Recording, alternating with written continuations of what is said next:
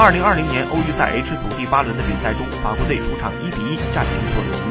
替补登场的吉鲁打破僵局，连续两场进球。土耳其替补艾汉扳平比分，最终两队握手言和。本场比赛的 MVP 是土耳其门将伊诺克，上半场他至少两次化解对方的必进球。法国队一共九次射正球门，但这位门将只让对手打进了一球。他的出色发挥确保土耳其在客场逼平了法国队。法国队没能报客场输给对手的一箭之仇。